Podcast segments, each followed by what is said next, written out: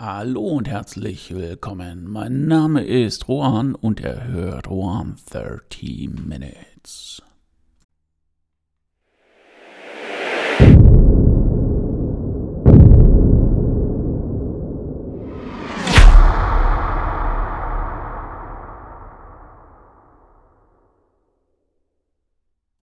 Heute geht es um Seelenhygiene bzw. Brainwashing.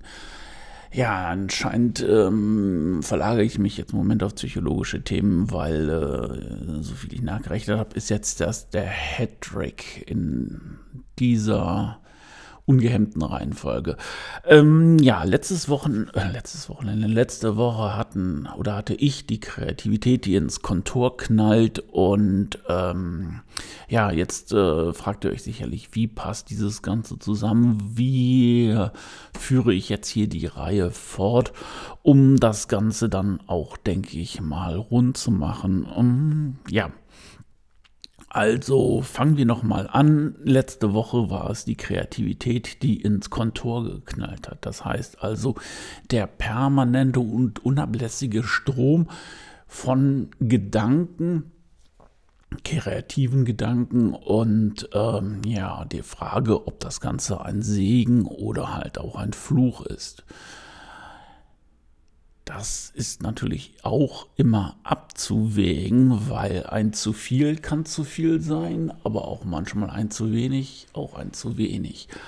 Und ähm, ja, ich hatte dann auch gesagt, dass Ideen auch reifen müssen, reifen zum Beispiel auch über die Zeit oder auch über das Machbare. Und ähm, ja, das ist so ein kleiner Abstrakt vom letzten Mal. Und ähm, ja, jetzt ist die Frage, was ist Seelenhygiene, was ist Brainwashing? Ja, aber dann lassen wir uns erstmal einen kleinen Ausflug in die Synapsenlandschaft des Homo sapiens machen. Und ähm, ja, der Mensch ist ein Gewohnheitstier. Das ist auch etwas, was jüngere Menschen immer bei alten Leuten dann kritisieren. Boah, die machen immer nur das Gleiche, die haben auch keine Neu Neuerungen, die können sich nicht an neue Sachen gewöhnen und, und, und. Ja, das hat sich natürlich über die Jahre eingeschliffen und je älter man wird, umso eher merkt man es auch, dass es einem oder bei einem selber auch auftaucht. Und ähm, ja, woran liegt das? Jetzt zum einen liegt es daran, dass junge Menschen natürlich noch Erfahrung sammeln müssen und immer und immer wieder mit neuen Sachen konfrontiert werden. Für die Älteren ist es in der heutigen Zeit aber auch genauso, weil es ist schnelllebiger geworden. Es gibt so viele tolle Dinge, die man nachrennen kann, so viele tolle Dinge, die man machen kann um dann halt auch das feuchte Brötchen plastisch zu halten. Auf der anderen Seite sind Gewohnheiten ja natürlich auch gar nicht so schlecht. Ich meine, ähm, dann mache ich, was weiß ich, irgendwann fange ich an, die Wohnung zu staubsaugen oder wann mache ich Essen oder sonst irgendwas. Das muss ich ja nicht immer wieder neu durchdenken und Energie da reinstecken. Deshalb auch ähm, Gewohnheit hin, Gewohnheit her. Wo Licht ist, ist auch Schatten. Und ähm, ja, dann muss man natürlich halt auch schauen, ähm, was man daraus macht, beziehungsweise halt auch erkennen, was eine Gewohnheit ist und was vielleicht sogar eine schlechte Gewohnheit ist. Ja, und genau hier haben wir auch des Pudels Kern. Die schlechten Gewohnheiten, die wirklich Gift für die Synapsenlandschaft, Gift für die Seele sind. Und ähm, ja, also ich persönlich kann dieses Gift auch ähm, sehr gut spüren. Warum, kann ich auch gleich erzählen. Und ähm, warum ist das so, dass der eine da so mehr oder weniger immun gegen ist und der andere das dann äh, so richtig hart ins Kontor fährt? Vielleicht liegt es einfach daran auch, dass wenn man ein bisschen, metaphorisch wird, das Tuch des Künstlers relativ zart gewebt ist und er die Schwingungen auch ähm, ja, feinstofflich anders aufnimmt. Also im Grunde genommen spreche ich natürlich von mir. Es gibt natürlich auch Künstler, wo das nicht so ist. Aber ähm, bei mir ist es halt auch definitiv so. Und jetzt fängt die Sache an mit dem Gift. Was könnte das sein? Also bei mir sind es auch Sachen, wo man vielleicht denkt, okay, müsste man sich nicht drüber aufregen. Ähm, mich nerven zum Beispiel Leute, wenn ich im Supermarkt bin, dass die ihren Wagen überall mitten im Weg stehen lassen oder zum Beispiel, also jetzt Vegetarier und Veganer weghören, wenn ich vor der Fleisch oder vor diesem Fleischschrank stehe, dass sie sich dann da ausbreiten müssen mit ihrem Wagen, ausgestreckten Arm und dann so die komplette Breite einnehmen. Da denke ich dann auch, äh, muss das sein? Und ähm, ja, diese Sache ist auch etwas oder dieses Verhalten ist auch etwas, was man sich dann irgendwann antrainiert und ähm, dann geht man schon fast mit pulsenden Halsvenen in den Supermarkt und sucht schon fast nach den Leuten, die einen jetzt so richtig gehörig auf den Nerv gehen können. Und ähm, ja, das ist wirklich Gift für die Seele. Das nimmt so viel Platz in Anspruch im Denken und auch im Fühlen und das halt auch im, ja, das transportiert sich ja auch weiter. Es ist ja nicht nur, ich gehe in den Supermarkt, die nerven mich und dann ist es Schluss. Nein, hast, so Sachen haben Vorspiel, Peak und natürlich auch, ähm, ja, ein ja, Nachwehen. Nennt man das Nachwehen? Ja, wahrscheinlich. Und ähm, das hindert einen daran, auch vernünftig und mit sich selbst im Frieden zu leben. Und das richtig Schlimme ist, die Leute merken es nicht, die Leute würden dieses Verhalten auch nicht ändern und wenn sie es ändern würden, käme der nächste um die Ecke. Also, wo muss man dann ansetzen? Also im Endeffekt bei sich selber. Ich, man muss ruhiger werden, man muss es einfach hinnehmen und es vielleicht sogar ignorieren. Und vielleicht ist es auch ein Weg dahin. Also ich habe angefangen, bevor ich die Leute dann komplett ignoriert habe, naja, sag mal, fast. Also es gibt natürlich noch Leute, die einen dann trotzdem noch auf die Nerven gehen. Also ich glaube, so ganz kann man das dann auch nicht äh, ja, sein lassen.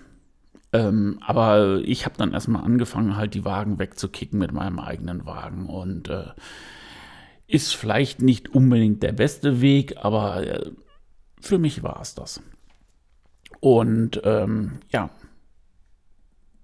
dann ist es natürlich auch so, dass äh, ich mich dann halt auch damit beschäftigt habe und versucht habe, dann auch andere Synapsenbahnen zu legen, weil ähm, Seelenhygiene bzw. dieses Brainwashing bedeutet ja nichts anderes, also in einem für mich übertragenen Sinne, dass ich ähm, mein Verhalten so ändert, dass es für mich gut ist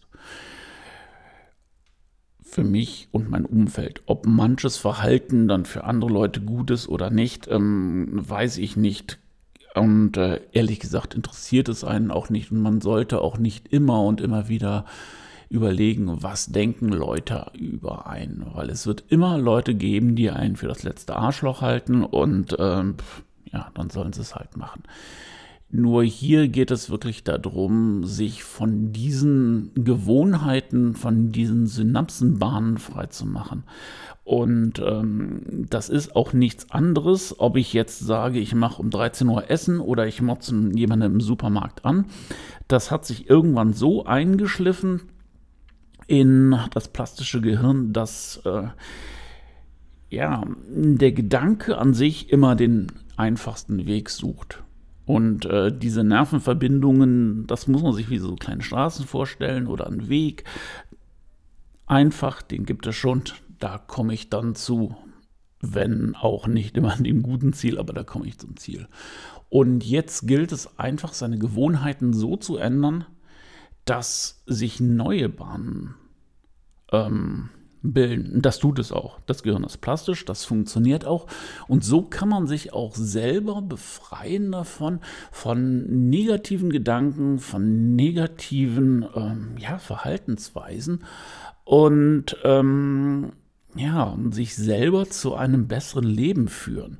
Weil es ist so, diese Gedanken vergiften einen. Das hört man immer und immer wieder und wenn man das auch am eigenen Leib äh, spürt, ähm, merkt man auch, dass es so ist. Und äh, warum soll man sich selber geißeln, sich selber was Schlechtes antun, ohne dass es auch nur irgendeine Auswirkung hat, weil derjenige, um den es dann gerade geht, das hatte ich ja auch eben schon gesagt, der kriegt es nicht mit, den interessiert es den Scheißdreck, wie auch immer. Menschen kann man in dem Sinne nicht so ändern, dass die reagieren, wie man das möchte. Ergo bleibt es immer so oder bleibt es an einem selber, ähm, dass man das ändert. Mir fällt da gerade noch eine Geschichte ein. Ähm, ich weiß gar nicht, war das jetzt, äh, kommt das aus dem Buddhismus oder äh, war das irgendwas im Römischen Reich oder sowas? Auf alle Fälle kam jemand dann zu einem Stadthalter oder sowas und meinte, boah, die Wege sind total scheiße. Der sollte das alles mit schönen weichen Leder und all sowas beziehen, dass, äh, dass man da toll drauf laufen kann. Der hat gesagt, du spinnst doch. So ein Scheiß mache ich nicht. Sieh zu, dass du selber zurechtkommst, wenn dir das nicht stimmt. Oder wenn es nicht passt. Und was hat der Typ gemacht? Er hat sich dann selber Schuhe gebaut, die dann das Ganze abdämpfen. Das heißt also, das grobe Ganze kannst du nicht ändern. Aber dich oder dein Verhalten kannst du ändern, um zu dem Ziel zu kommen. Also der Typ hat sich dann diese Schuhe gebaut und konnte wunderbar auf dieser miesen Straße, die immer mies blieb, laufen.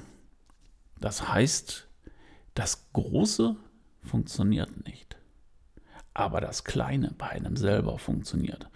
Manchmal ist es ein langer Weg, manchmal ist es halt auch ein kurzer Weg. Und äh, das Schöne ist, wir als Mensch, wenn wir das wollen, können wir lernen, wir können uns ändern. Wir können das Leben für uns so gestalten, wie wir das möchten. Ich kann sagen, das ist ein harter Weg, es gibt Rückschläge, aber Seelenhygiene und Brainwashing, das lohnt sich. Man wird zufrieden, glücklich und die anderen können einen am Arsch lecken. Okay, ja, die Zeit ist wieder rum. Vielleicht äh, habe ich einen oder anderen doch mal dazu angeregt, sich vielleicht seine Synapsenbahn zu schamponieren und dann ein besseres, schöneres, kreativeres und auch friedlicheres Leben für sich und vielleicht auch noch seine nahen Angehörigen zu machen.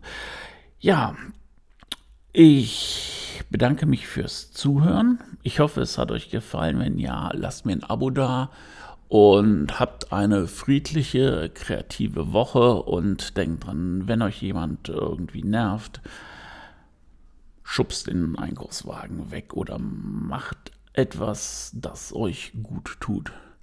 Ansonsten wünsche ich euch eine schöne, kreative und auch ruhige Woche und wir hören uns nächsten Donnerstag wieder. Ahoi, euer Juan.